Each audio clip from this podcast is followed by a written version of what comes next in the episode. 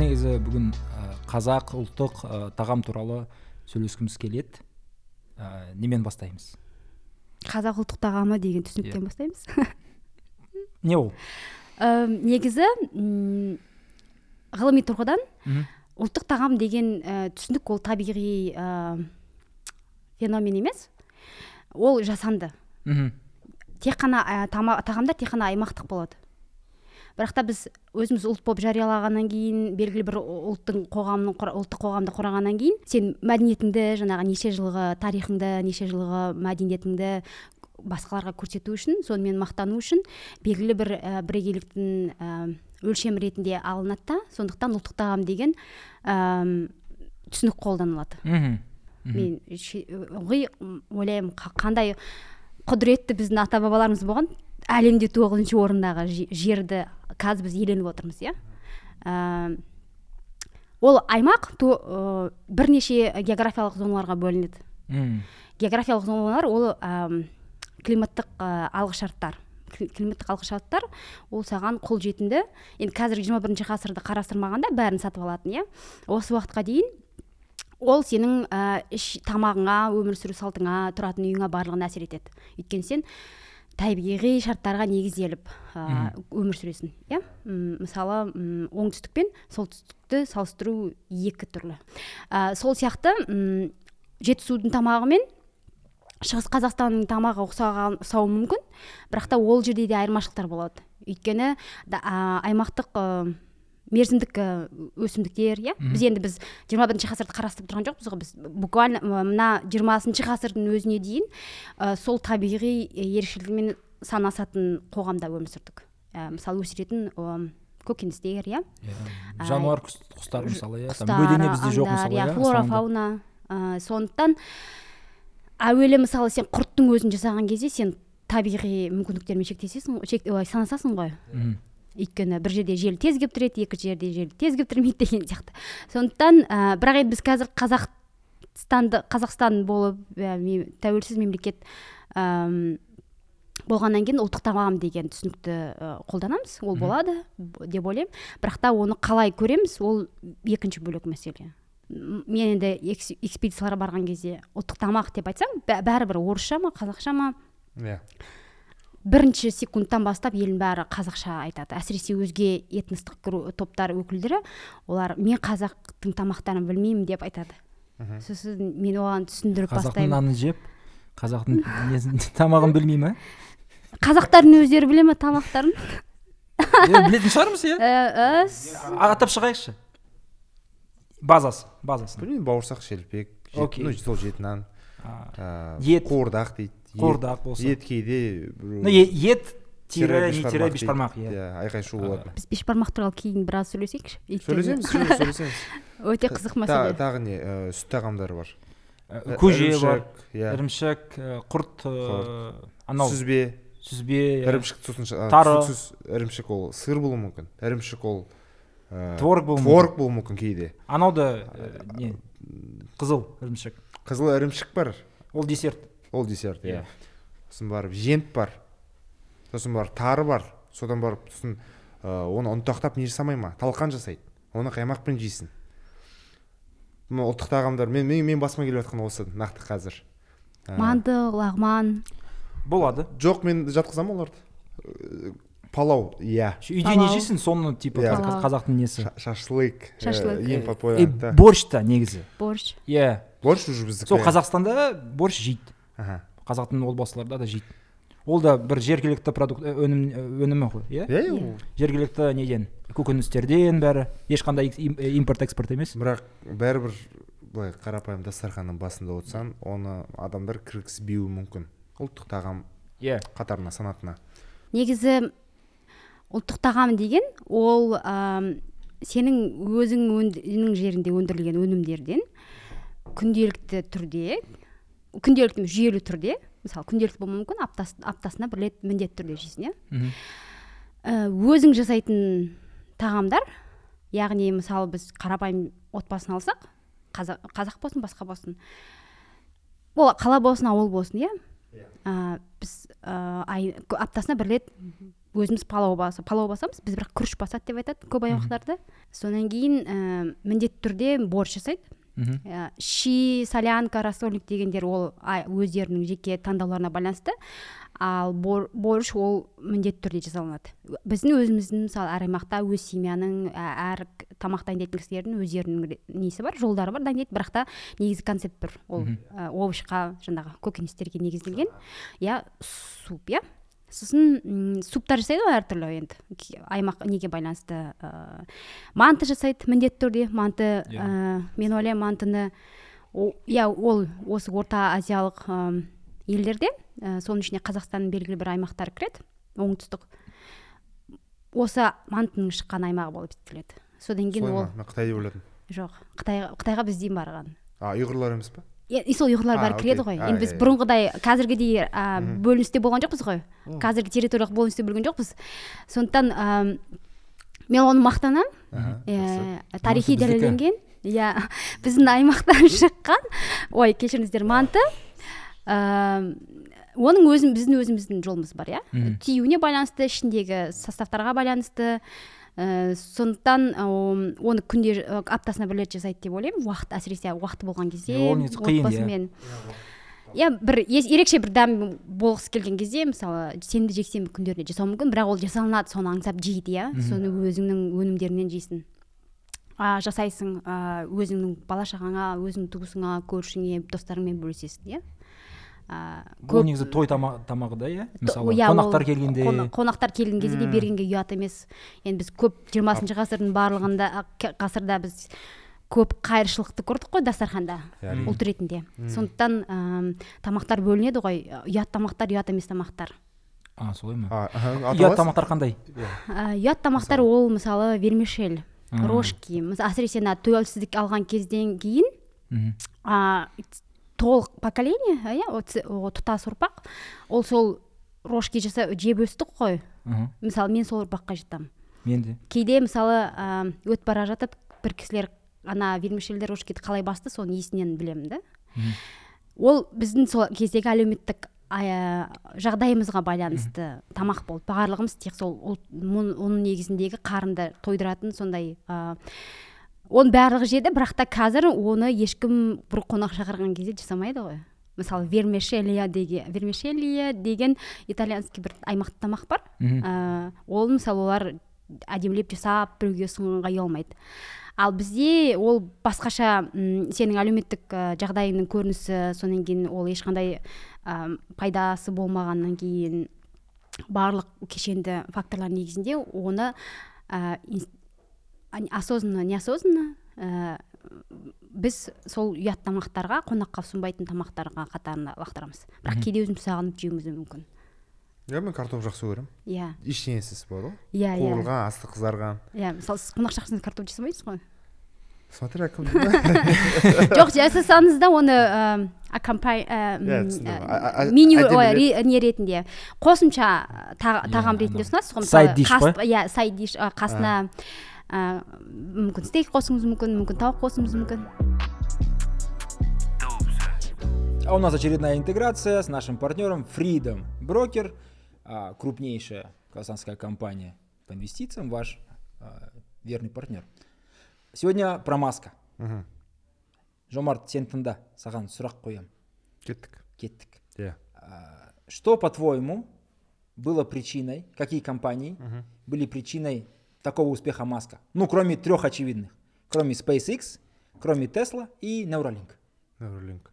ну твиттер жатпайды себебі осы күні Әлі жатып алды жатпайды. иә xcom Ә, paypal деп ойлаймын О. ағасы екеуі ашқан анау электрондық я төлемдер жүргізу жүйесі по идее это же великая тема а, он ее начал типа верил что вот только-только интернет приходил он такой блин если интернет пришел значит в нем можно платить да Это вот так, так думают люди, которые типа нацелены. Если что-то пришло, значит можно это использовать. Он это сделал, потом из-за своего характера его туда выгнали. Но это не важно. Он сделал две ва- важные вещи. Мгм. А, первое, PayPal стал, ну то есть как, там была другая компания. да Он ее, он сначала создал свою, Мгм. назвал ее Так. X.com. xcom М, е- То Есть есть- совпадение? конечно Не твиттерді xcomға аударып жүрді ол қазір Вот. Он там тоже же обещает, чтобы платили. М, Вот, назвал ее иском, потом поглотил другую компанию, там уже был готовый PayPal, мгм, как, ну как готовая концепция. мгм. Ну вообще типа еще сырая. И он, короче, ее сделал, его потом выгнали, как я говорил. Но тут важно что, он, а, сделал PayPal отдельным таким продуктом, который сам по себе может это. Второе, он его, продви- он его пихнул на eBay. То есть все вот эти на eBay можно было платить через PayPal. Поскольку там чуваки были очень продвинутые, они как бы использовали это. иә иә сосын барып ebay деген paypal сатып алды ғой тұтас иә Я, э, там буквально там 2-3 года, по-моему, 2 года прошло или даже меньше, один год. И они купили PayPal, по-моему, за полтора миллиарда. Вау. А Маск получил 180 миллионов как, ну, основатель этого PayPal. Мгм. Ну и это позволило ему платить э, дальнейшие вот эти вещи, связанные со SpaceX. это ты к чему Это, а, знаешь, что еще? Это я не к чему, это я к тому, что еще э, Open AI, да, AI, это же тоже а- а, одно из мыслей Маска, хотя потом он забросил, конечно, это. Мгм. Ну, то есть чувак знает, что делает. Но просто Маск, э, Бур. поскольку бур, мы об этом... Не тот бур, которым землю бурят, а просто... и лунку Да, сейчас время зимних рыбалок, кстати. А- ice fishing называется Ice fish. так и называется я охренел Ну, ну, да, да, ну, это логично, что он ice. Ладно, в общем, э, айсфишинг, если вам нравится, можете заниматься, но есть люди, которые занимаются визионерством. То есть какие-то там инспирируются историями и так далее, вкладывают деньги во что-то. Вот Амаз такой. Он всегда знает, где, ну, по крайней мере, у него нюх на такое. Вы тоже можете инвестировать с помощью Freedom Broker, ваш надежный партнер. Но помните, это не инвестиционная рекомендация. Покупка акций, продажа их связана с рисками. Вы можете как поднять деньги, так и немножко потерять. Поэтому подходите с эт- к, к этому с умом. Для этого есть приложение, для этого есть наши партнеры и ваши тоже. freedom broker Freedom Broker. тіпті б- әр әркімнің үйінде болған да шығар ә, әсіресе ер адамдарда болады тауықты пісірсе тұтас тауықты курица как дейді оны? курочка дей ма? Тұтас тауықты. Соны пісіреді мысалы. Ә, ер адам келіп оны тағам ретінде қарамайды Иә. нақты тауықтай айтып тұр. Мынау ет емес. Мынау ет емес дейді. А тауық оған аперитив. Иә. Папам соны жемейді. Иә оны жейді бірақ та ол етті күтеді одан кейін. ет бер дейді иә. Иә сондайды байқамайсыз ба? Иә, тауық болса ә, анау ә, индейка болса да. Иә иә. Типа ол бір- қабылдамайды. ол да ұят тамақ сияқты иә солай сезіледі. Иә сол бұл ана ет қосылмаған нәрсенің барлығы тамақ ретінде қабылданбайды ғой біздің санамызда иә. Бұл негізі өте қызық нәрсе. Маған түсін түс- сон ә, ол қазір мысалы ам, қазақтарды алатын болсақ енді қазақтардың тарихында әртүрлі кезең болды ғой. Мысалы біздің бастау алатын қазақ хандығының кезеңі иә бөлек. Одан кейін енді мен барлығын қазақ хандығының құрылуынан бастап аламын да. Біз өйткені сол кезден бастап ұлт ретінде өзімізді жарияладық басқаларға мойындаттық өзіміз де мойындадық қабылдадық иә.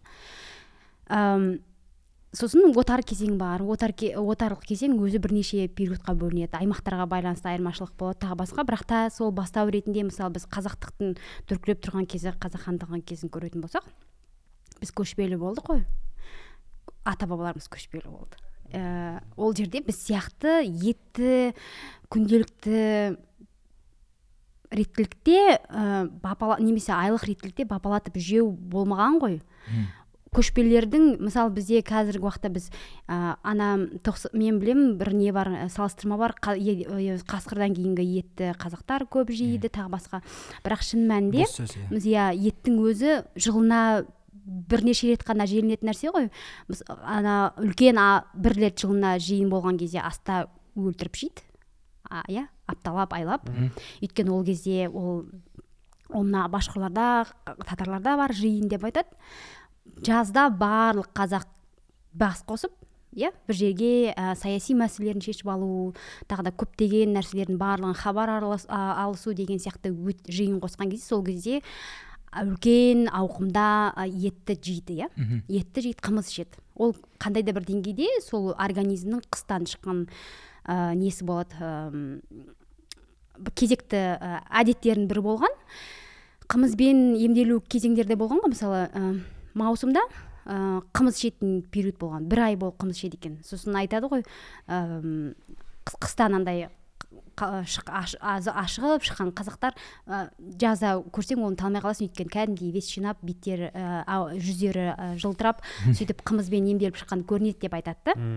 Ә, сон, сонан кейін қонақ келген кезде жейді. А, басқа уақытта олар көжемен жейді иә. Суп э, оның негізінде жаңағы дәндерге сүтпен қатылған немесе айран қатылған болуы мүмкін. Әм, енді біз қазір жағдайымыз жақсы ғой. Ә, олармен салыстырған кезде. Қай кезеңмен салыстырған иә. кезде қазақтардың қазақстандықтардың қазір жағдайы жақсы. Ә, әрине мен айтпаймын қазақтарда ешкім сондай қазір жағдайда емес деп олай емес қой біз жалпы айтып отырмыз иә. Сондықтан ам, біз етті көп жейміз етке ақша жұмсай аламыз. Ол ә, түсінікті нәрсе. Тойларға жасаймыз. Той жасаған кезде мысалы бізде қазір бір тойлар өте жиі өтеді ғой қазір салыстырмалы түрде. Бұрын жылына бір рет өтсе қазір айына жоқ дегенде бір рет барасыз енді сол кезде сіз мүмкіндік бар екен деп етті жей берсеңіз ұлт ретінде денсаулығымыз біздің қауіпте еді ғой. Өйткені етті ә, көп ау, біз енді бір жеген сосын көп жейміз ғой. Біз бір кусоктап қана жей қоймаймыз ғой. Оны етті асқанның өзінде мысалы табақтардың өзінде. Сосын кез келген тағамға ет қосамыз ол қуырылады да, не- а бұрын мысалы көшпенділер қуырмаған ешқандай тамақты. Енді сосын кейін оған шелпек бауырсақ қосылады. Шелпек бауыр ше- бауырс- ше- бауырсақты бұрын андай ұсақ снек ретінде чай сондай бір кейінгі он- неде о, колониальный кезеңнен бастап қатты жеген ғой. Арасында чай чай кіргеннен бастап соны чай ішкенге содан кейін ә, ал жалпы біздің жаңағы ашыған наннан жасалған бауырсақтар немесе шелпектер олар сол соңғы кезеңдегі отарлық кезеңнің өнімі болып есептеледі. Біз ана әбден етті басқа тағамнан сосын өмір салтымыздың барлығы өзгеріп ә, онымен суға қарап қалған кезде сол кезде пайда болған да. Ә, әрине ол да біздің қазір тарихымыздың белгілі бір кезеңінің айнасы болғаннан кейін ол менің мәдениетімнің бір бөлігі. Бірақ та соның барлығын қазір қолжетімді екен деп араласып жүре берсек ә, ол ойланатын нәрсе да. Сондықтан ана эксплуатация культуры болмау керек қой саналы түрде болу керек. Мысалы қазақтар ет жеді екен деп сен қалаған нәрсеңе соны justify деп айтады ғой. Ақтап соны негіздеп соның негізінде өзіңдей басқаны алдап оны одан кейін әрине мына қазіргі уақытта біз ә, реклама бар басқа пиар бар ол әркімнің өзінің мақсаты бар. Сондықтан оны саған санасыз ой, не саналы санасыз о саналы түрде емес тұтынған ым, әдеттер ә, жаңағы food habits деп айтады ғой. Ол жақсылыққа апармайды ғой. Ол сондықтан ойланып жеу керек деп ойлаймын етті. Папаң мысалы тауықпен араластырып бірақ та ондай бар иә ол қызық. Сол айтып тұрғаным иә. ғой ол да ет негізінде ол тіпті кей кезде пайдалырақ болуы мүмкін себебі ол тез қорытылады. Қоянның да құстың еті осы екеуін алатын болсақ. Кей э, кей аймақтарда мысалы кейбір аймақтарда мысалы солтүстікте ә, қаз қазды жақсы көреді. Ол негізі типа етке жатат- жататын шығар. Ол уже майлы ғой иә. масқара майлы. Ол, ол өзі де қара ет. Иә. И ол енді тауық емес. Ол ол типа норм. А. оған құрмет бар. біздің тарихты зерттей отырып ә, қызық бір жануарлардың етін жеген кезеңдер болды ма? Қазір мүмкін тұрпайы көрінетін. Сауыр қазіргі ма? таңда. Салы дегенде Сауыр. а сауыр дейсің ба? Иә білмеймін ә, саршұнақ па? Білмеймін. Суыр. Мүмкін А, суыр ди- дикий қабан дейді ғой анау приколдағыдай. Не дикий кабан деп анау доңызды жеді ме екен? Мысалы мен ондай қазақтарды көрдім. Айтатын ау расымен шөпті ғана жейді үйдің шошқасы емес ол таза дейді. Енді ол аймақтық ерекшелікке байланысты болады. Содан кейін мен қазіргі уақытта нақты сол сұрақты зерттемеден кейін мен сіз қазір бірдеңені болжамдап айтсам ол дұрыс болмайды. Ғылыми этикаға жетпейді иә. Бірақ енді халықтың жағдайына байланысты оның белгілі бір тамаққа байланысты преференсис деп айтады ғой андай таңдаулары иә қалаулары олар өзгеруі мүмкін ғой. Мысалы тоқсаныншы жылдары түк жоқ болған кезде біз көп ешкі жедік қой. Кейбір жерлерде қабан да жеді қабан өсірді. Өйткені шошқаны ә, шошқаны өсірген тез өсіреді. Оны сосын рынокқа шығарған кезде мүмкіндіктер көп болды. Сол кезде әркім өзінше тірлік жасап ә, көріп соны жасап жүрді да ол кезде ол ә, ә, оправданный ә, болды ғой. Ә, өйткені сенде жоқ иә мысалы аштың ұяты жоқ дейді.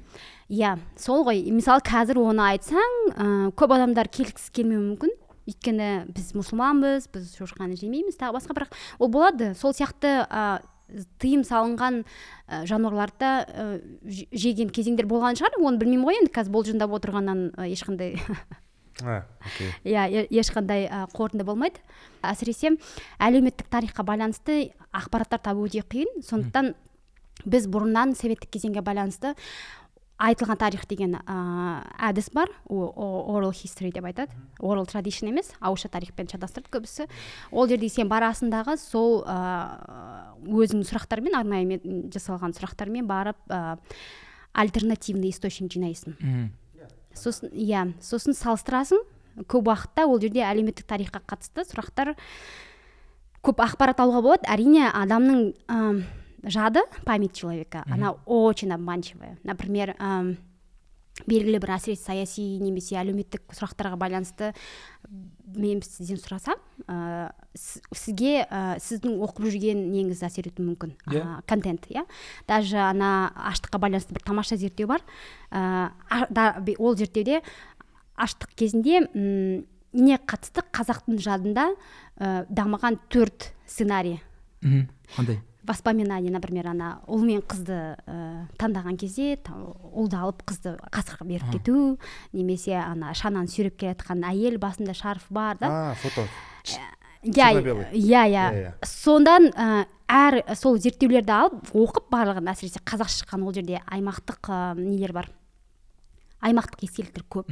Содан кейін ана қазақтар балық жемеген дінге байланысты балыққа ә, запрет берген. Сондықтан ә, ана өзен жағасында балық қасында жүзіп жүрсе де соны жемей аштан өлген деген нарратив бар да.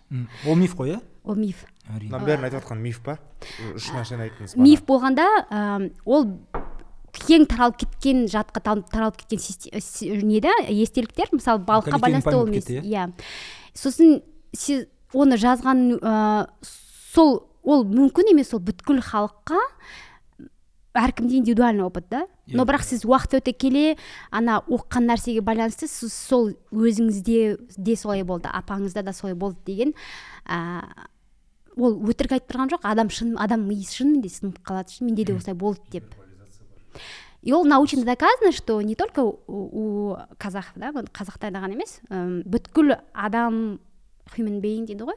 Иә, о, адам болмысында а, ес- сол ә, память өте ә, күрделі нәрсе. А, онымен жұмыс жасау үшін ә, ғалымдар жаңағы егер сен айтылған тарихпен айналыссаң ә, міндетті түрде жоқ дегенде бір екі курс аласың не бойынша м, сол нейропсихология бойынша. Өйткені сен ә, он, әрине ол жерде ә, сосын культурный контекст ә, мәдени культурный контекст өте маңызды өйткені мысалы мен ә, как носитель этой, этой культуры я могу да вот считывать да. Мгм. мысалы сіз былай деген кезде ол бұл бұл мына нәрсені означает на самом деле. Мм. сосын ана орыс тілділер егер барып қазақ тілді ә, лерге барып зерттеу жүргізсе ә, ол біз свой чужой болып бөлінеді. Сосын біздің мәдениетте өзіміз ғой деген кезде сіз көбірек ақпарат аласыз иә? Егер сырттан біреу келіп ол адам оны қабылдамай тұрса сізге айту керек нәрсені ғана айтады. А, соны білу керек. А, бірақ та қаншалықты ол сол памятке байланысты ә, нелер болса ә, ә, моменттер бар ғой учитывать ететін. Соларды ескере тұра советтік реальностьта соның тарихын зерттеуде айтылған тарихтың беретіні көп та. Өйткені сен архивтердан әс- ресей ре- ресми газеттерді айтпай ақ қояйын ол жаққа мүлдем ә, арнайы не керек скиллс дейді ғой ә, анализ жасайтын иә.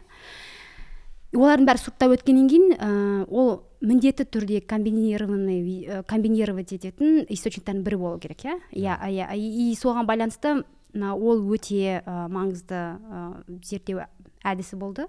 Біз сол негізінде барып бастадық. И содан әйелдер ә, ылғи айтады мен не айтамын мен айтатын түгім жоқ деп айтады. Апалар болады ғой мен.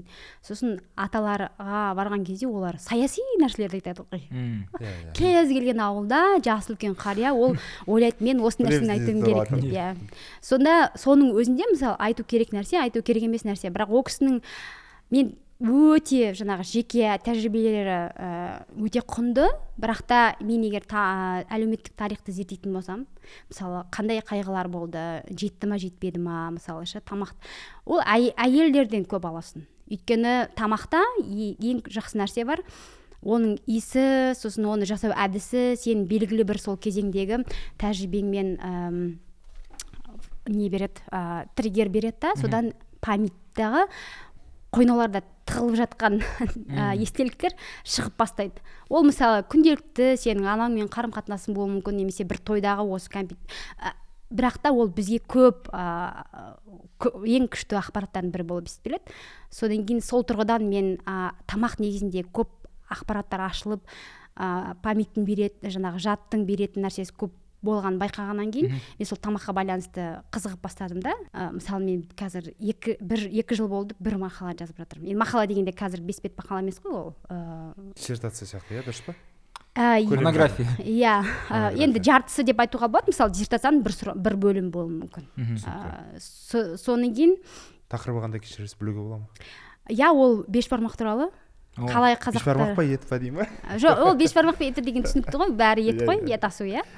Ә, бірақ атауына атауы үшін дау болатынын бәріміз білеміз ғой шіріп жатқандар иә. Иә. Ә, ол өте қызық өйткені м, соңғы он жылдықта ол ә, көп тарап кетті ғой синоним ретінде бешбармақ мысалы м, кез келген ә, сөздікте кез келген м, естеліктерді әр кезеңдерге байланысты қарасаңыз ол бешбармақ етті қазақтар етті ет асамыз деп айтқан түсінікті. А тарихта жоқ па еш жерде? Біз осындай кезде айтып қалған дегендей. Со- совет кезінде ма? Совет кезінде ма? Ә, иә сол сол маған қызық болды. Қызық болғанда ә, мен білетін иә қазақ ретінде мен мысалы абайды оқыған кезде ет сценасын ол көп не дейді ана төрт жігіт келіп ә, сары майлы үстіне қойылған еттер тасып жатыр деген сияқты. Кез келген қазақтың классикасын оқысаң егер ол жерде сондай бір ритуал немесе ет жеген тамаққа байланысты нәрселер болса ол жерде барлығы ет дейді. Мен қазақ тілді болғаннан кейін ә, маған ол шына а, айқын нәрсе ол ет. Неге оны бешбармақ деп айтады? Сосын бешбармаққа байланысты кейбір ә, сол сұрақ маған қатты ә, қызық болды. Ал бешбармақ деп аталу ол тоқтаған жоқ. Советтік кезеңде ә, кез келген жаңағы романдарды ауыстыр аударады ғой. Мысалы м, қазақтың ә, алпысыншы жылдары ғылым академиясы қазақ ертегілерін ертегілерін жинағын шығарған. Оны балалар оқиды иә сол қазақстандағы. Үш томдық. Үш томдықта бәр жерде қазақша вариантында ет деп тұрады. Мхм. орысшасын бес бармақ деп аударады. Бес бармақ Иә. с мен иә. Мхм. сосын мен ойлаймын ә, яғни мен өзім реальностьнда өмір сүрдім иә? Қазақ тілдер өз реальностьнда өмір сүрді бәр жерде ол ет болды.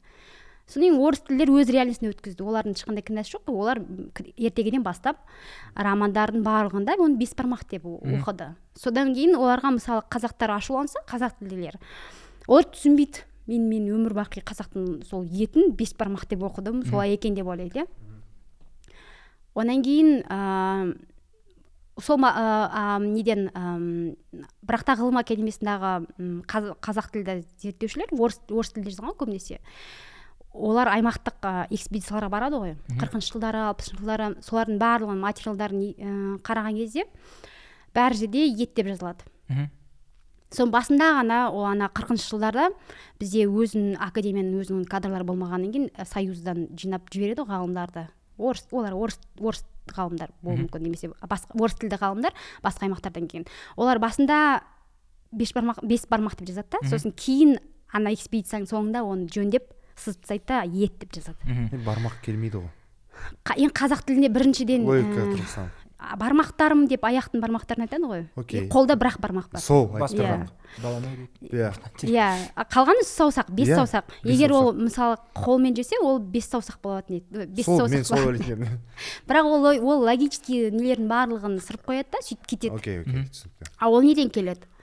Ол ә, колониялық ә, отарлау кезіндегі қалған жазбалардан келеді. Ол жерде мысалы көп цитировать ететін ең фундаментальный еңбектердің бірі болып есептелетін левшиннің үш томдық иә. Жинағы иә? Ә, ол саяси әм, тұрғыдан тағы басқадан ол кісі өте сол кезеңде әм, маңызды қазіргі уақытта да мысалы маңызды көп жерде ә, жақсы ақпарат беретін ә, саяси еңбек қой.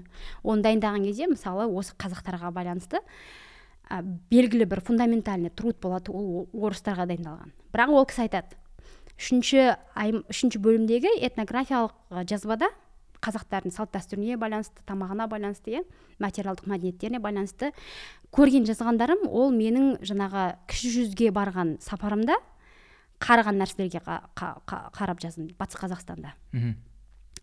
Яғни ол бүткіл қазақтың ә, мәдениетіне таралмайды. Ол иә? Содан кейін айтады иә қосымша кейбір адамдардан сұрадым деп. Егер осы тұрғыдан алатын болсақ ол тек қана аймақтық тамақ болады. Бірақ кіші жүзде ол қалай болды? Мысалы олар етті бешбармақ деп айтты деп айтпаймын мен мен ә, зерттеуімде былай айтамын негізі бешбармақ ол кезде көп левштің еңбегінде де ол биш бармақ болады. Б и ш бармақ. И ол Иә. айтады биш это пять иә. бармақ это пальцы да? Ол татар тілінде. Иә татарша ол. Татарша сосын башқұртша ол биш ол бес. Иә. Содан кейін ол қалай пайда болды иә? Башқұрттар ол та- қазақтар көшпе егер башқұрттардың көшпелі содан кейін жартылай көшпелі болған бөлігін алсақ олар ежелден тамақтың барлығын яғни сұйықтан басқа тамақтың барлығын қолмен жеген. М, содан кейін ойлайсың егер олар, олар неге ә, бір ақ тамақты бес саусақпен жеген мең деп айтады? Қалғандарын барлығы қолмен жейді иә. Суптардан басқасының барлығын қолмен жейді. Ә, сондықтан мен ол мақалада ә, ең ә, башқұрлардың татарлардың одан кейін қазақтардың тарихында бешбармақ қалай таралды со, соны қарадым да. Ә, ең аяғында қазір мен ол мақалада былай айтамын негізінен бешбармақ ол мына қазақ даласы ә, кіші жүз аймағына ең бірінші дипломатиялық миссия келген кезде ә, татарлар мен башқұрлар толмач болған ғой. Аудармашылар иә? Иә. аудармашы оларде мысалы переводчик деген бар олар жазбаша аударады да. Сосын талмачи деген олар жергілікті халықпен халықтың тілін татар барша аударуы мүмкін. Сосын кейін татарлар оны орысша аударады. Содан кейін аудармашылар сол татардан жазылғандарды орысшаға аударады иә? А, енді әбілхайыр сол кезде өте заинтересован болды ғой чтобы миссия была успешной да? И ол сол ба- башқұрттардың ә, тобында белгілі башқұрттардан құралған соларға көп жүгінді иә посредник ретінде. И сон- сонымен олар ә, ол кезде қазақтар етті тұз жеген. Негізінен тамағы ә, тұзсыз иә сол кезде де жазады қазақтар етті м, тұзсыз жейді деп. Мгм. А сүрленген ет қашан пайда болды сонда. Маған сол ол енді етті қайнатқан түрде м, тұз жегенімен же- жеген, жегенімен мүмкін олар құртты тұзбен жеген шығар. Мен мысалы құртқа тұз қосты деген нәрсені ақпаратты кездестірген жоқпын. Енді ә, біз бәрін е- зерт ресурстарға қараймыз ғой. Ә, бірақ та мен ойлаймын ә, егер малдарын олар жүйелі түрде қазақтар өзі етті бүйтіп айтады қазақтар өздері етті м, тұз жемегенмен малдарын жүйелі түрде сол тұз қойнаулар бар ғой ашық соларға айдап барып тұрады дейді да. И ә, сол кезде как раз вот ә, россияда ә, ресейлік енді келген ол сливки же дипломатиялық миссиядағы иә ә, башқұрт сол баш, посредниктер башқұрт толмачтардан құралған. Олар қазақтарға айтады мына мына миссиядағыларға етті ә, тұзбен дайындау керек деп. Ол кезде енді пряности тағы басқа дамып жатқан сол әлемдік деңгейде қарасақ сондай лихорадка еді ғой. Сосын қазақтар тұзбен дайындайды да етті. Ол енді біз сияқты мүшелеп беріп оларды ешкім неткен жоқ қой ә, шашбауын көтерген жоқ шығар деп ойлаймын бірақ білмеймін ғой. Бірақ күнделікті түрде не береді? ет береді. Әйтеуір осы қонаққа беретін еті.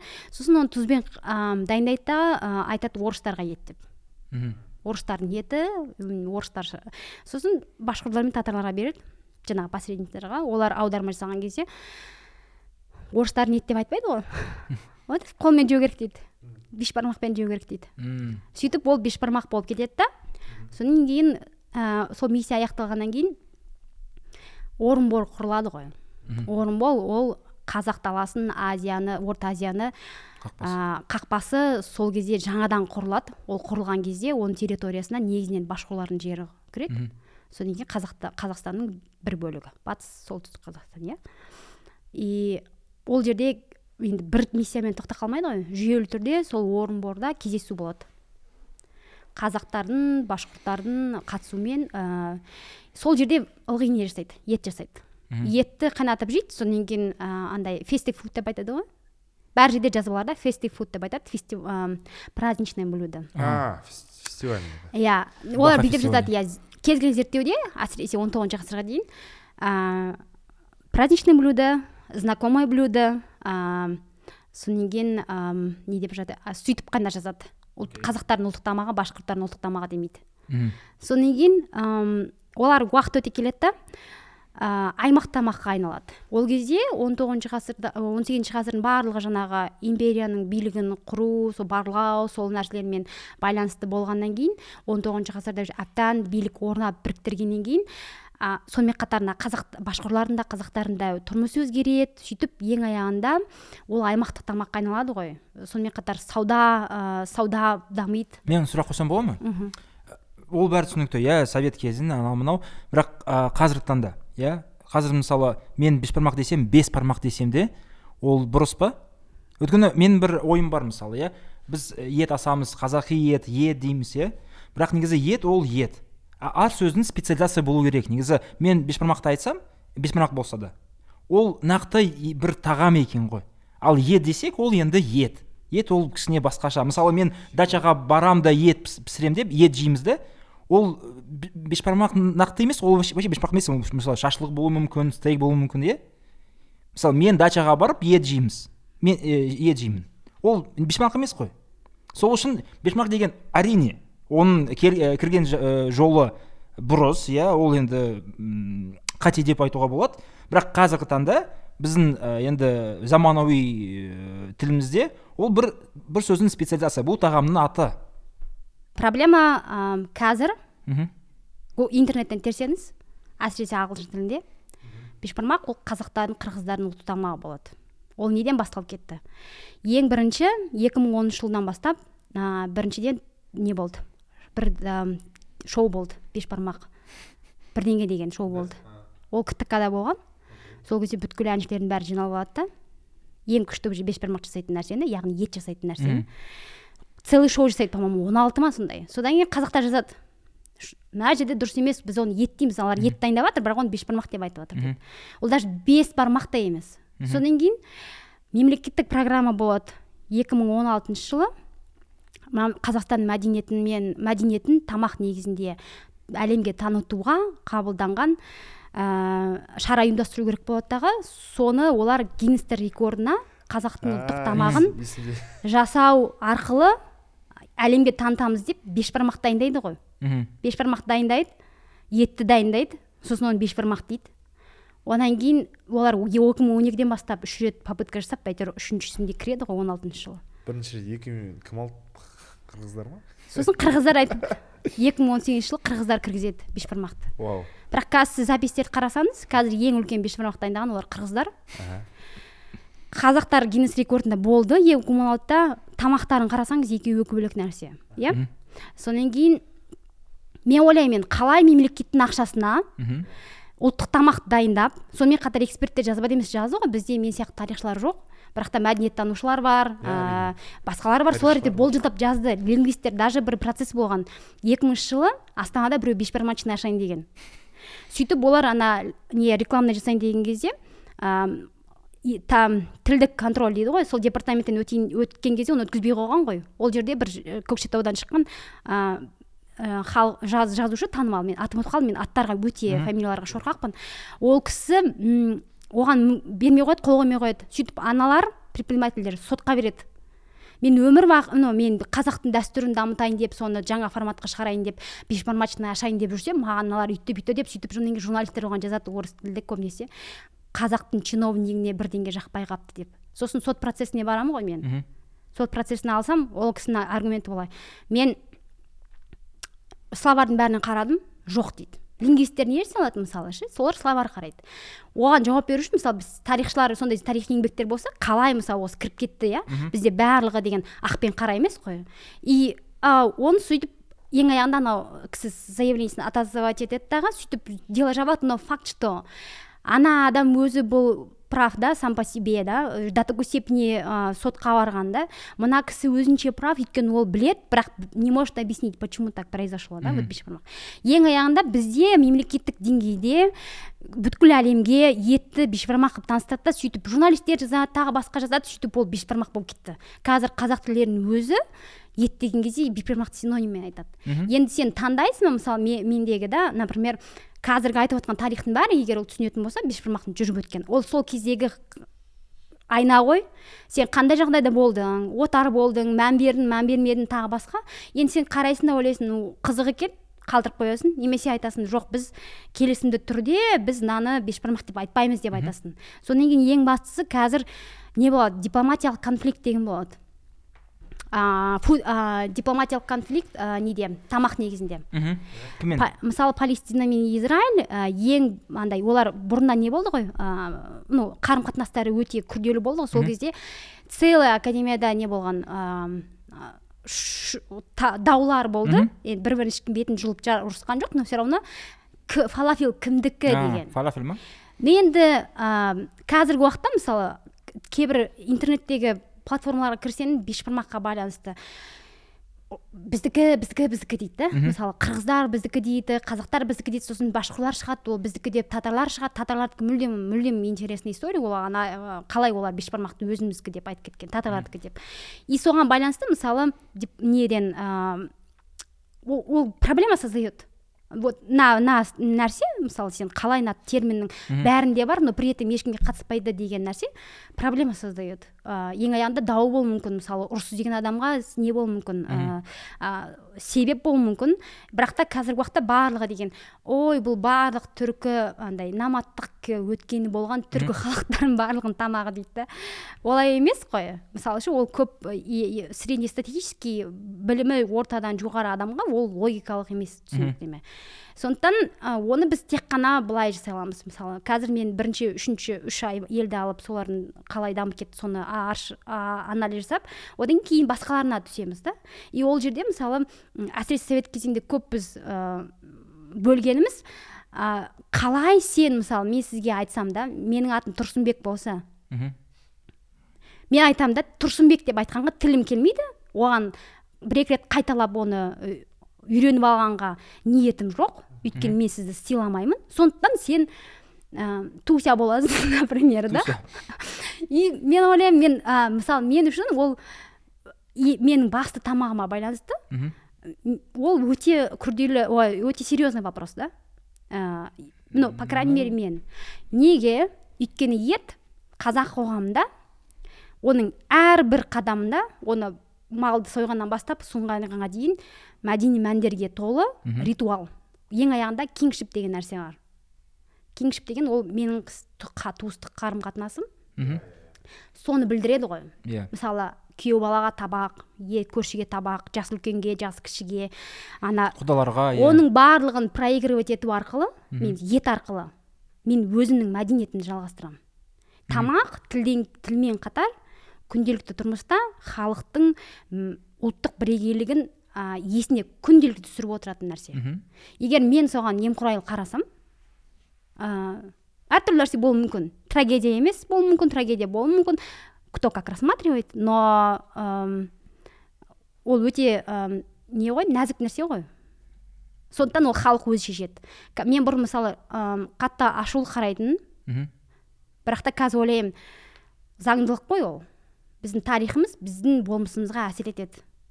Ол біз қалағандай жолға түсу мүмкін қалағандай результат беруі мүмкін бермеуі мүмкін. Но факт что оны білген жақсы. Мхм. Сондықтан мен қазір ешкімді шақырмаймын етті бешбармақ деме немесе ананы үйтпе мынаны бүйтпе деп мен түсіндір менің миссиям түсіндіру мүмкіндігінше шындыққа жанасқан ә, зерттеудің результатын беру.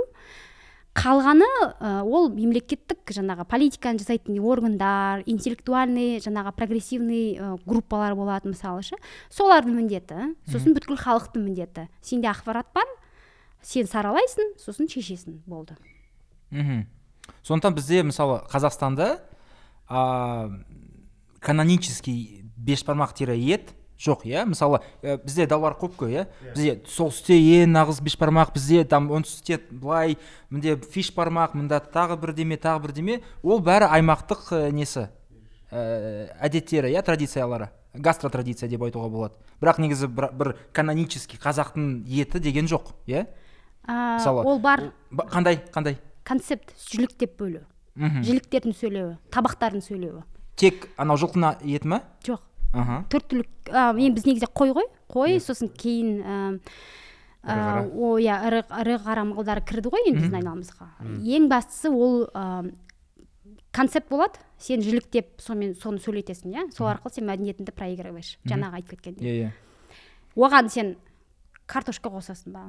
Мхм ә, сәбіз қосасың ба? Ет нан жаясың ба? Нанды толық тұтастай саласың ба? Оны кесіп саласың ба? Или вообще нан салмай күріш саласың ба? Ол уже әр аймақтық немесе жеке тамақ тағамды дайындайтын ә, жаңағы тамақты ұсынушының ә, несі?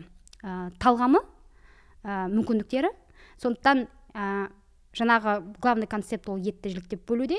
Қалғандары ол ә, өзгеріске енгізсе ешқандай мхм ә, критический ә, не емес составной часть емес. Енді критический салон часть қайсы дұрыс? Мысалы ә, кейбір ә, аймақта былай табақ та- табақпен ет көп негізі иә? Сон ә, үстіне басында тұра, тұрайсың.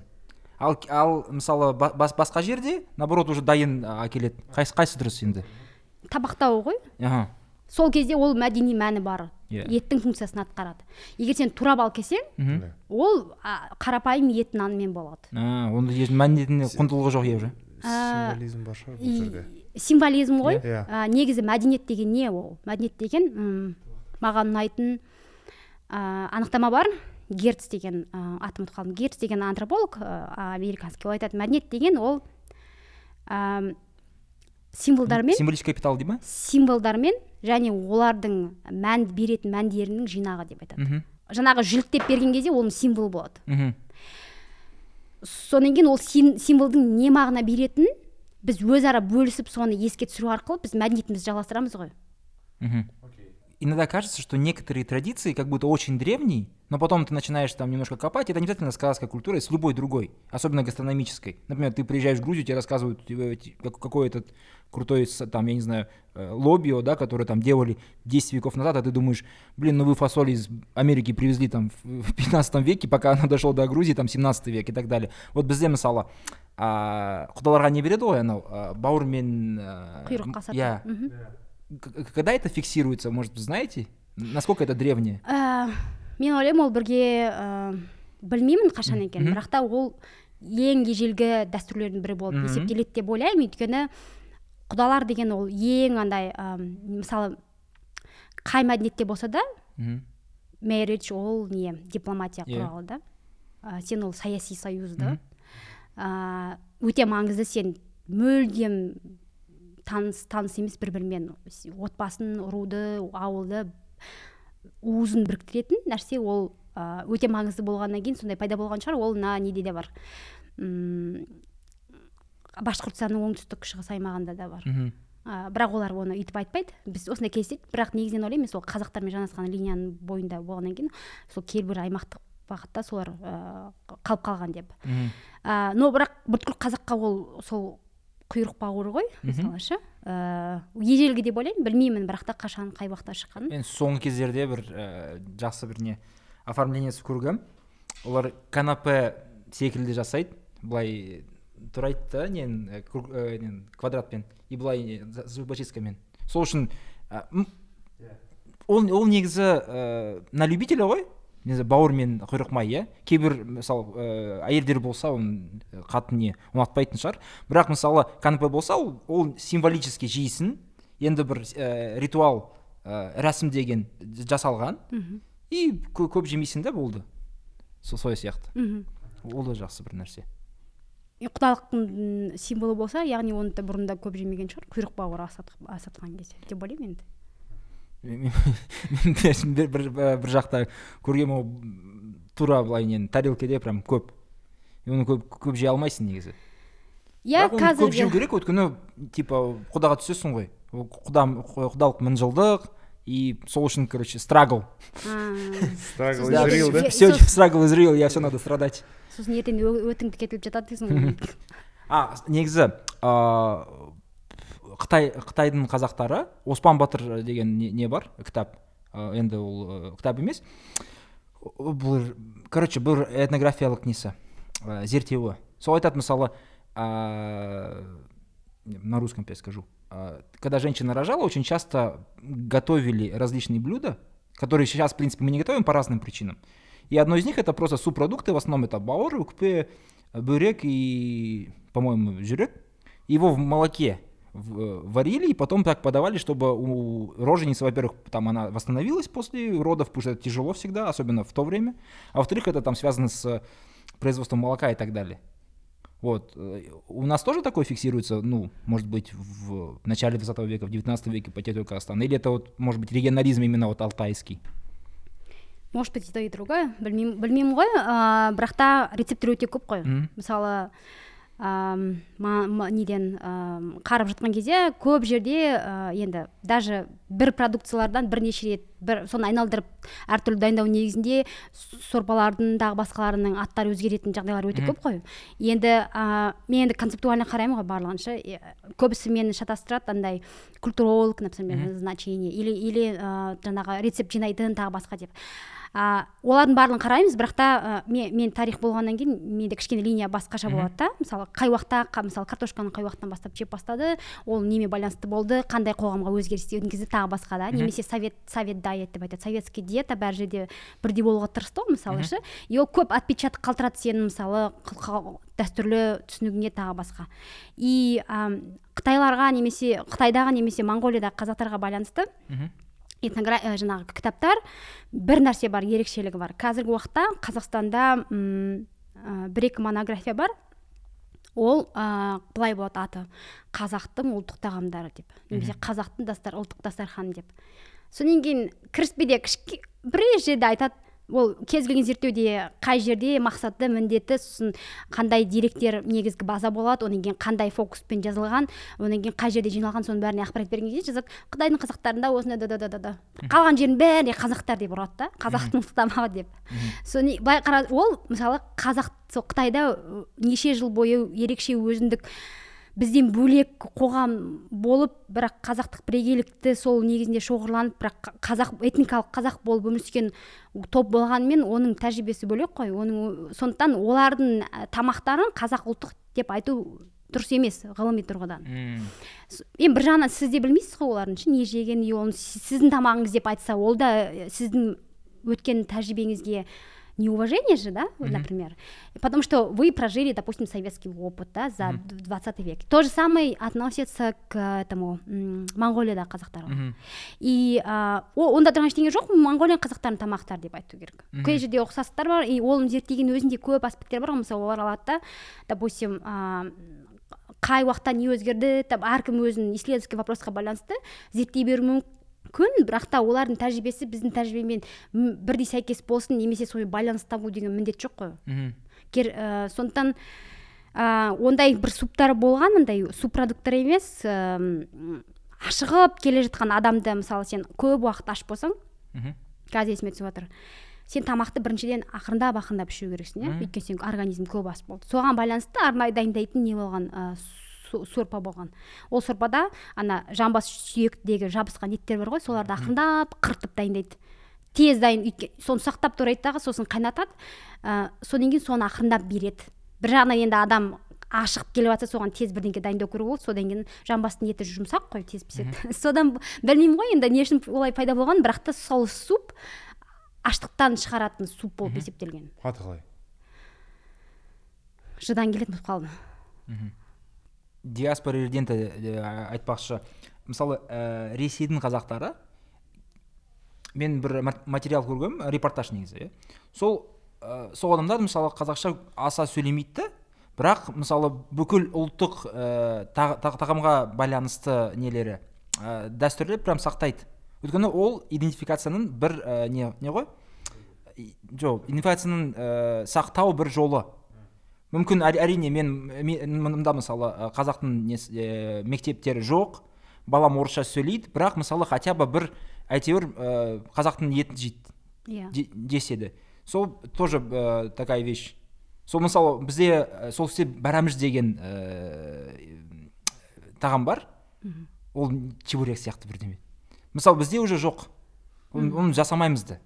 Ну аса аса дәмді емес те. Бірақ оларда бар.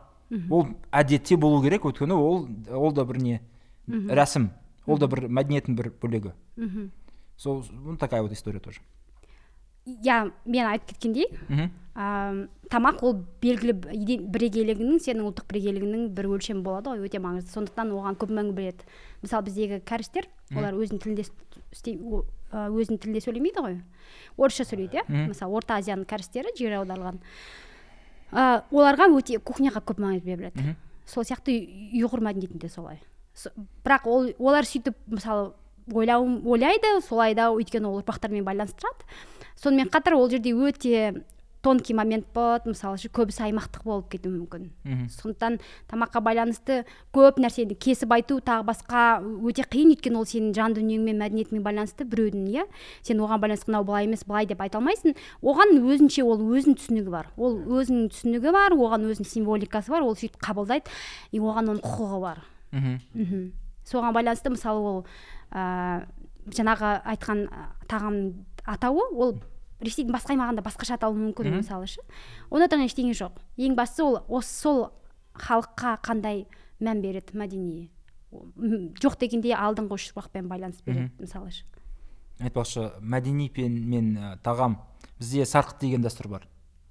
Сарқыт деген дәстүр ә, опять же ор- орысша. Когда я с некоторыми разговариваю они его связывают непосредственно аштықпен ашаршылықпен но но как будто бы я почти уверен в этом что э, тр- тр- традиция сарқыт она намного намного древнее чем э, там 30 20 и 30 годы 20 века. Вот сарқыт сарқыт туралы сізде э, не бар ма зерттеу ойларыңыз мүмкін бұл келе алмаған жаңағы жылда жылына бір болатын жиынға келе алмаған адамдардың өздерінің несібесін беріп жүрген ғой. Мхм иә. Ет кусокпен. Мхм. Енді ол кезде біздегі де сарқыт жоқ. Оның өзінің бір очарованиесі бар ғой. Мысалы бәрін комбинировать етіп мысалы. Бірге қоса салады сосын ол дәмді болады да. Жеке жеке жесең дәмсіз болады мысалы ше. Иә. Қазы тортпен иә. Иә. Маған өте ұнайды. Мен ойлаймын біз оны бүйтіп көтеріп иә. И это нормально. Если она меняется в форме это нормально главное значение ғой саған алыстан арнайы беріп жіберді ол дәм да мхм сол дәм болғанның өзі сенің миыңда сенің түсінігіңде саған ол тағамды дәмді қылып көрсетеді как изменялась казахская кухня со временем, да, вы это исследуете, начало казахского ханства. Когда приходит момент, когда исламские каноны сильно начинают влиять на изменение вот этой кухни? Потому что вы сказали блюдо, я пробовал это блюдо в Кыргызстане. Оно тоже там считается таким полухарамным и так далее, но его не- нет-нет делают. Хотя как, как бы кровь это изначально как бы в исламе ну, точно не, не употребляется она, потому что это запрещено. Вот. Когда получается А. сильное влияние прям ислама? То есть что-то меняется вдруг?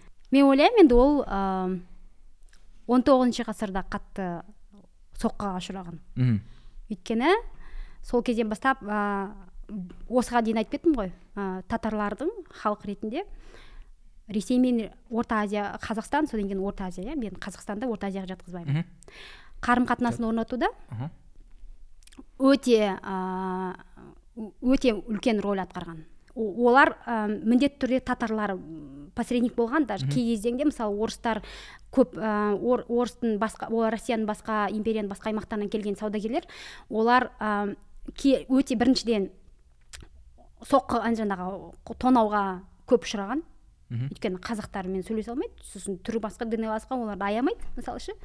Тонайды каравандарды сосын екіншісі не м, оларды жаңағы діни орталықтарға сауда орталықтарына кіргенге ә, қиын болған. Кір- кіргізбей қояды бір жерде мысалы алдап кетеді бір жерде жаңағы олардың несін қауіпсіздіктерін сақтағанға міндет алмай қояды. Ол енді өтке көп несі бар ғой ә, саудан саудан жасаған өзінде. Сондықтан ә, орыс татарлардың рөлі тек қана орыс тілін біліп сол орыстармен соларға жеткізуде ғана емес. Сонымен қатар сауда жолына ә, жергілікті халықпен қарым қатынаста орнатуындағы артықшылықтарымен өсіп кетті ғой. Сондықтан бізде мысалы қазір татар көпестерінің сауда үйлері көп олардың жаңағы он тоғызыншы ғасырда қазақ даласында өз ақшаларына оқу орындарын ашқаны туралы көп ә, ақпараттар бар ғой. Оның барлығы қайдан болды? Олар бірте бірте жаңағы өзінің артықшылықтарының негізінде үлкен ре- ресурс иә ә, байлықтың егерлері болды. Мысалы олар қазақтармен де сөйлесе алды. Ыыы діні біл болды мысалы тілі жақын болды. Содан кейін өте психологиялық жаңағы мәдени кодты оқи білгеннен кейін сен адаммен сөйлесу жолын табасың иә? Сөйтіп олардың функциясы өсе бастады дағы ең уақыт өте келе татарлар сол өзінің мәдени біліктілігі діннің ортақтығы негізінде осы аймақта ә, көшбасшы ретінде көрді өздерін. Ә, оны мен айтып тұрған жоқпын ол туралы зерттеулер со- солай ойлайды иә. Проценті өте көп саудамен мына жақтан ә, татарлар сосын сарттардың рөлдері күшті болады. Өйткені ташкент біз соңғы ә, кейінгі уақытқа дейін мысалы қазақстанның оңтүстік шығыс аймақтарында олар көбінесе ә, ташкенттің қашқардың маңызы болды ғой ә, сауда са- сауда алмасуда. И со, сол жақтан мысалы сарттар ең аяғында сол ықпал орнату болады ғой ана и олар мұсылман дінін қатты қабылдайды. Сөйтіп оқытады оларға ана молдалар ғой бізде дүмше молдалар туралы көп нелер бар ғой. Сказкалар немесе Иә, бір иә, бір қ- содан кейін татарлармен мә мен не андай этникалық резонансный тақырып деп қабылдамайтын шығар деп ойлаймын енді. Ә, бірақ факт да бізде мысалы әлі шейін халықтық жадта ол бәрі мысалы татарларға сарттарға байланысты. Олар қу ретінде көрсететін бір анекдоттар бар сказкалар бар помните қонаққа келгенде татар мен башқұр сарт бүйтіпті сосын қазақтар ол қайдан шықты? Ол сол он тоғызыншы ғасырдағы тәжірибе қазақтардың сөйтіп кейін совет үкіметі орнаған кезде оған акцент береді да. Совет советтік билік күшті барлығымыз тең ол жерде андай дискриминация жоқ анау жоқ мынау жоқ сөйтіп ана империялық билікті де татарларды да башқұрларды ой сарттарды да жаңағы сондай образ жасап соған акцент жасап біз әлі күнге шейін соның негізінде біле есімізде иә.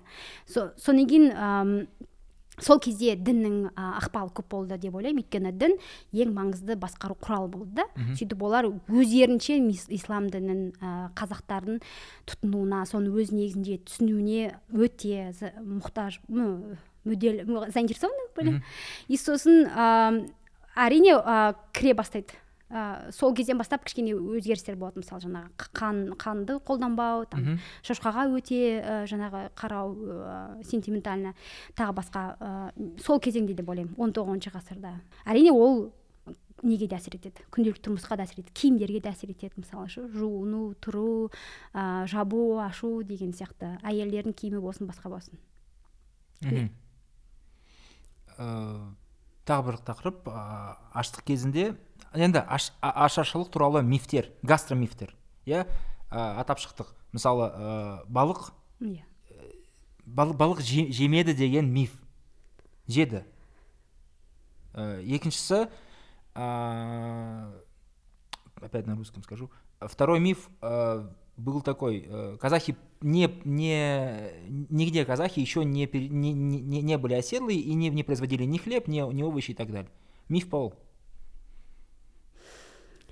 но мне кажется ә, мына жерде бір нәрсе түсіну керек та. Ашаршылық ә, ең қасіретті болғаны ол ә, сіз мысалы бірте бірте осы уақытқа шейін біз бірте бірте көштік қой иә? Отаршылыққа жартылай отаршылыққа ақырындап ақырындап. Сол кезде сен жаңа өмір сүру салтына яғни тамақ өндірісімен тікелей байланысты ғой иә? Сен шаруашылық дамыту. Соған бірте бірте ә, үйренесің. Иә. Ашаршылық кезінде ә, енді мен ашаршылықтың несі емеспін? Ә, зерттемеген де ә, ол кезеңде тамақты да зерттемеген тек қана естеліктер бойынша жаңағындай нәрселер. Сосын кейін менің жаңағы әріптестерім соны зерттейтін сұрайды маған ше осындай балыққа байланысты там тамақ жеу Иә. жемеу тағы басқа. Мен, мен, мен ойлаймын ә, ол жерде кенеттен кесіп жарып сенің бүткіл бұрынғы өмір сүрген салтыңнан айырып тастаса сені сосын кейін мүлдем басқа неге қалыпта өмір сүру керексің деп сөйтіп бір уақытта өте қысқа уақытта ол со- советтік стайл ғой стиль ғой иә барлығын күштеп қысқа уақытта кесіп жарып ә, көшіру иә совет советсаға и сол кезде қатты ықпал болған сияқты өйткені қазақтардың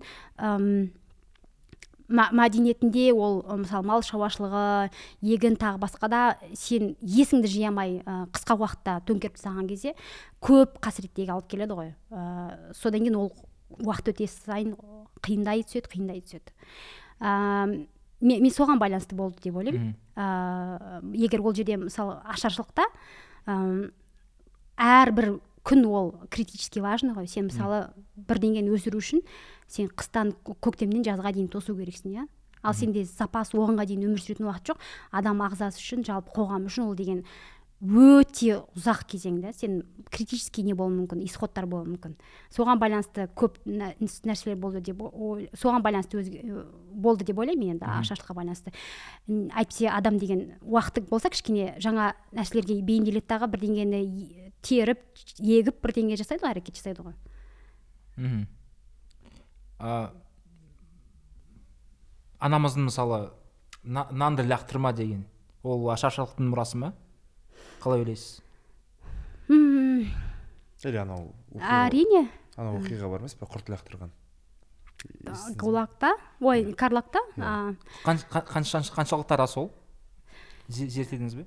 А, мен мен тақ- тақырыпта былай ә, айт, айтқандай мен қазіргі уақытта бешбармаққа и сол советтік Иә, иә. ә, репрессиялардың негізінде бір аспект қалмақтарды қараймын қазақстанда деп. Сол негізінде бел, бір кездескен источниктар бар. Әрине ол бір случай болуы мүмкін. Мысалы ше өйткені мысалы бізде карлак бар.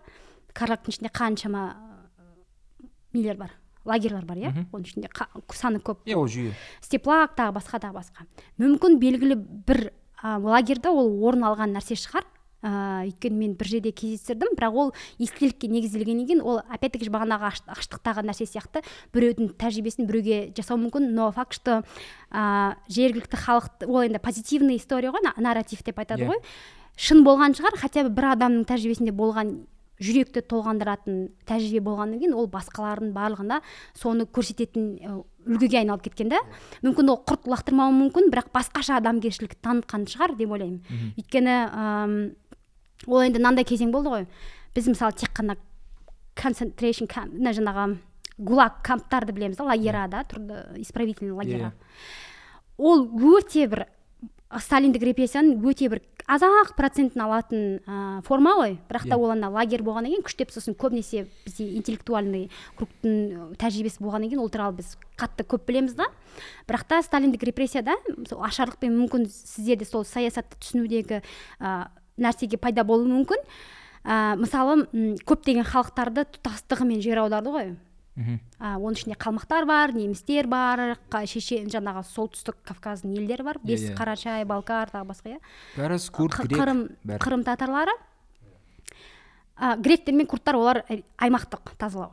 А, со- со- со- сол тұтасымен соларды жер аударғанға шешім қабылдаған кезде сол әр ұлттың мүшелері қазір соны геноцид деп айтады. Өйткені бізді төп тоқиямызбен біреумізді қалдырмай репрессияға ұшыратты да депортациялады басқа аймаққа. Сосын ол өте алыс аймақтарда болды. Өйткені ә, бізді өлтіргісі келді дейді да андай өмір сүріп кеткенге қиын. Ол сібір мен қазақстан. Бірақ та саясатта олар ә, сібір мен қазақстан таңдалу ең маңызды факторы. Ол ол сол аймақтарда ресурстар өте көп қой табиғи тағы басқа. Бірақ игерілмеген. Сол игерудегі та, адами ресурс керек болды. Жұмыс жасайтын күш керек болды.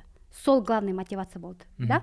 Но а, неге ол халықтарды именно соларды мысалы ше нетті жер аударды?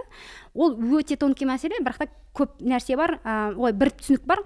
Советтік кезеңде бағанағыдай айтқандай бәрі науқанмен жүреді тез болу керек сразу болу керек. Ол ең біріншісі социализм қоғамда орнау керек советтік территорияға кіретін. Социализмге орнағанға кішкене кедергі келтіретін мәдениеттер бар ғой мысалы ше мысалы кавказдардың көбісі олар тайп ә, тайпалық жүйемен басқару солардың ықпалы халыққа не болған ә, авторитет болған өте қиын болған бүйтіп кесіп жарып советтік билік орнатқан. Сонымен қатар советтік жүйе бар ғой советтік жүйеде ә, жаңағы арнайы диета болған да мысалы ше масс продукция там қандай да бір набор ингредиентов тағы басқа. И өте тонкий нәрсе. Мен, мен со- соны қараймын. Қалай сен мүлдем бөтен ортада environmentта. Даже көп адамдарға ол табиғи орта мүлдем басқа болды ғой. Ә, сен сол ба- байланысымен ә, тамақ арқылы ұстауға соны келесі ұрпаққа беруге тырысты деген. Мхм. Сөйтіп ә, мысалы бізге шешен кәріс украин неміс келіп біздің ұлттық ә, кухнямызды байрақ қылды ма? Қазір, қазіргі? Байрақ Иә. деген не деген ну, сөз? более богатой обогатили ли нашу кухню? иә мысалы бізде байрақ. морковча деген бар иә ол тағы бірдеме иә палау ше иә кәрістің салаты бар. Иә иә иә осы ең көп айтатын осы ғой. Мен үшін ол факт что олар ә, сондай ә, әртүрлі м, мәдени бэкграундтағы адамдар. Сондай осындай мен айтып кеткендей жағдайға жағдайда келіп жаңа қоғамда өмір сүреді ғой. Сол сонымен қатар жаңағы советтік жүйе бар. И бізде жаңа кухняның түрі жаңағы фуд тағам түрлері жаңа ә, тағамақтану жүйесінің әдеттері қалыптасып бастайды ше. Ол жерде сол мәдени бірліктер одан кейін советтік жүйе. Сонымен араласқан кезде қазіргі қазақстандық дастархан ол сол біздің жоқ дегенде соңғы бес ғасырдағы ой бес ұрпақтағы ә, солардың тәжірибесі негізінде қалыптасқан да. Мысалы жаңағы морковчада оны көбінесе ә, этническое блюдо например корейцев советского казахстана дейді да. Ә, и біз ол келесі тақырып болады. Ә, ме- ме- біз зерттейтін бір кореядан бір зерттеуші бар. Ә, біз оны ә, қарастырамыз. Қаншалықты ол этностық болды?